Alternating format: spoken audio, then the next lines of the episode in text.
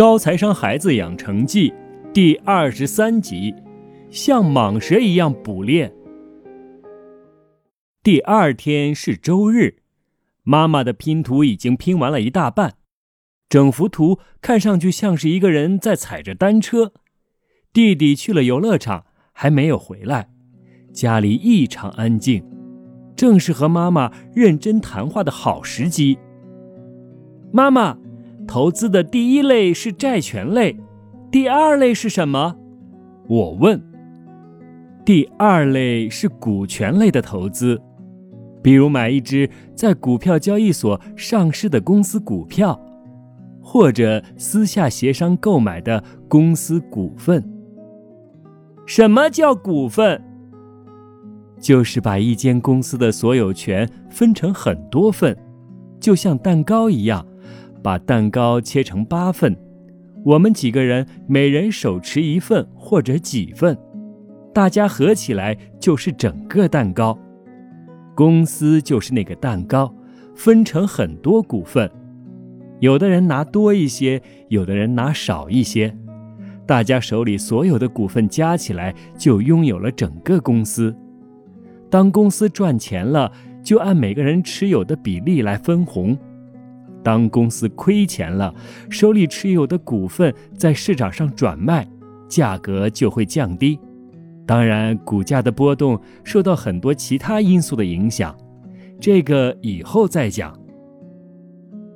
总之，债权类是借钱给对方，投资的是信用，也就是对方会不会履行合约；而股权类投资投的是未来这家公司的盈利能力。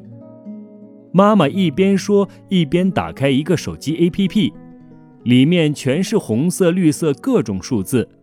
她指着里面的内容讲解道：“这些都是在股票交易所上市的公司，公司要满足一系列比较高的要求，才能在交易所上市。因此，能上市的公司通常是该行业里比较优秀的公司。通过购买他们的股票。”你可以分得他们经营的利润，这是股权类投资的本质。你看，这一栏是他们每一股的价格。这家公司是贵还是便宜？哇，这家公司要三百多块，这一家只需要五块。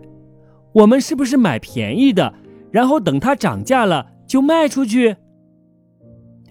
我们的确应该买便宜的东西，等它涨价了再卖出去，赚取价格差。不过，股票便不便宜可不是看这股价的高低，那是看什么？我们说过，必须清楚的知道自己到底投资的是什么。股权类投资投的是这家公司未来的盈利能力，看它未来能不能赚钱，赚多少钱。如果它未来的赚钱能力高过了我们现在的预期，这个股票就是便宜的，被低估的。相反，如果未来的赚钱能力低过了我们的预期，这个股票就是昂贵的，被高估的。未来的事情谁说的准啊？要怎么猜啊？妈妈指着其中一个数值说：“每只股票都有一个重要指标。”叫市盈率，英文缩写叫 P 杠 E，这个指标非常重要，比起来也很简单方便，一定要记住。嗯嗯，我赶忙拿起笔记了下来。市盈率等于股价除以每股盈利。举个例子，你想开一家咖啡店，又不想从头开始。毕竟选址、装修、聘请员工、积累客源这些前期的工作最麻烦，也最容易失败。所以，你打算买一个现成的、已经在盈利的咖啡店，跟咖啡店老板谈收购价格的时候，你会考虑什么因素啊？这家店赚不赚钱？赚多少钱？我随口猜了一下。是的，这是最重要的考虑因素。如果这家咖啡店去年赚了十万，你愿意出价八十万买下它？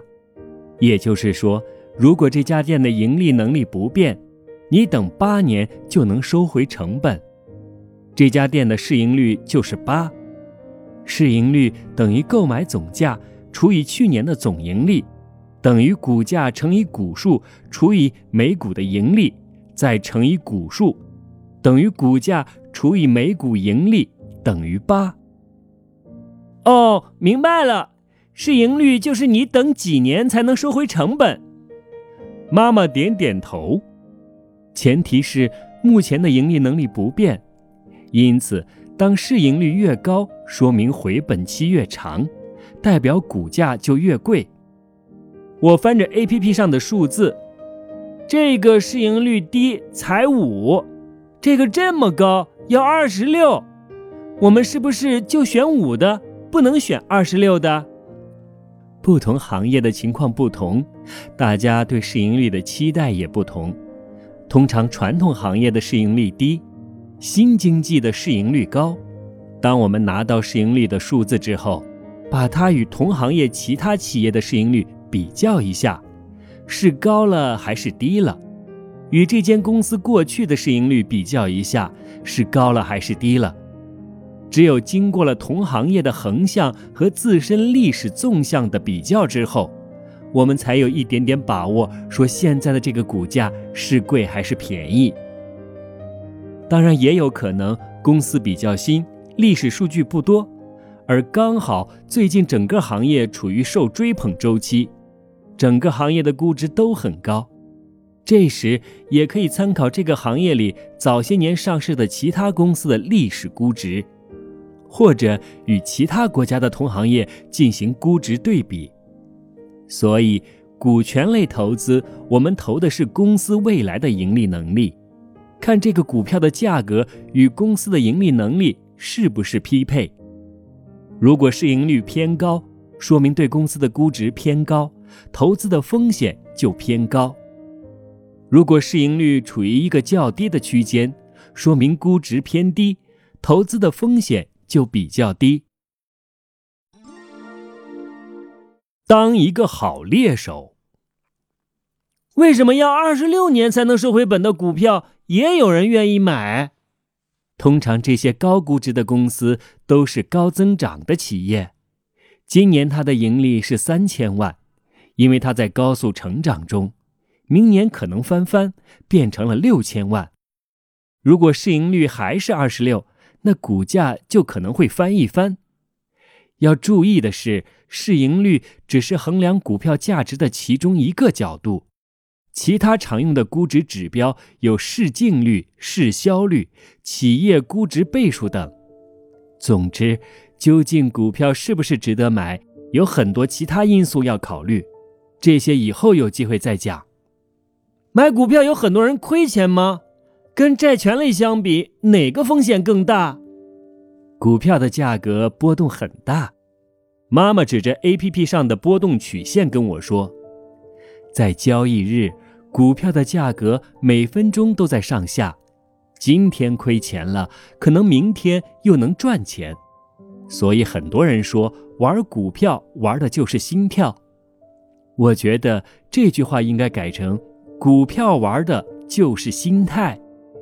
什么意思？人一焦虑就容易做出错误的决定。我们说，债券类的投资一旦发生风险，是本金的风险，可能一笔债完全就收不回来了。但在股票交易市场上买的股票，今天亏不代表明天也亏，今年亏钱不代表明年也亏钱，完全损失本金的可能性较小。是市场波动风险。之前说过，由于上市必须满足一定的要求，比如有一定的规模，连续三年保持一定的增长幅度，因此通常来说，这些企业都是行业的翘楚，盈利有一定的保证。当然，也有估值较低的时候买入，之后仍然越来越低的股票，这种情况我们以后再讲。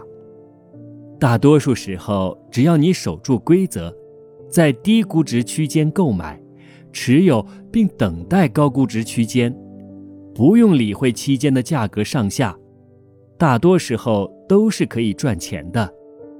那么多人亏钱，就是因为投资逻辑不清晰，很急躁，情绪受价格短期波动的影响太大，而做出了错误的决定。嗯，这么简单的道理，难道大家都不明白吗？好的投资人就像有经验的猎人，要懂得安静的等待。有本书里描写过亚马逊丛林的一种蟒蛇，这种蟒蛇成年后重达三百斤，有九米多长，因为太大了，一般食物都吃不饱。它会找到水源旁的一片树荫，守在树下一动不动，无论是虫子、小鸟或是松鼠从它身边经过，它都不理会，一等就是等十来天。动物们都以为那是一条像蟒蛇的木头，直到有一只羊或者鳄鱼经过，它才会像黑色的弹簧一样突然窜起，把猎物卷在中间。这顿美食足够这条蟒蛇存活一个多月。这个期间，它会继续安静地等待下一个猎物。哇，好聪明的蟒蛇！我赞叹道。大自然真是无奇不有。你看，它的方法简单无比。首先，选择一个猎物经常会去的水源，就像你看中一间好的公司。其次，潜伏，耐心的等待捕猎时机的出现，如同等待这间公司的估值降到低价值区间，同时保持专注，不受其他小动物干扰。好似你不受各种市场消息的诱惑，接着看准时机出手，等到你看中的公司出现被低估的时刻买入，最后安静的等待下一个时机，持有并等待到高估值区域卖出套利。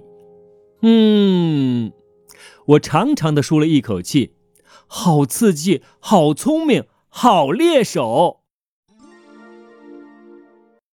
其他几类投资，我久久的沉浸在蟒蛇捕食的画面中，直到门口传来弟弟叽叽喳喳的声音。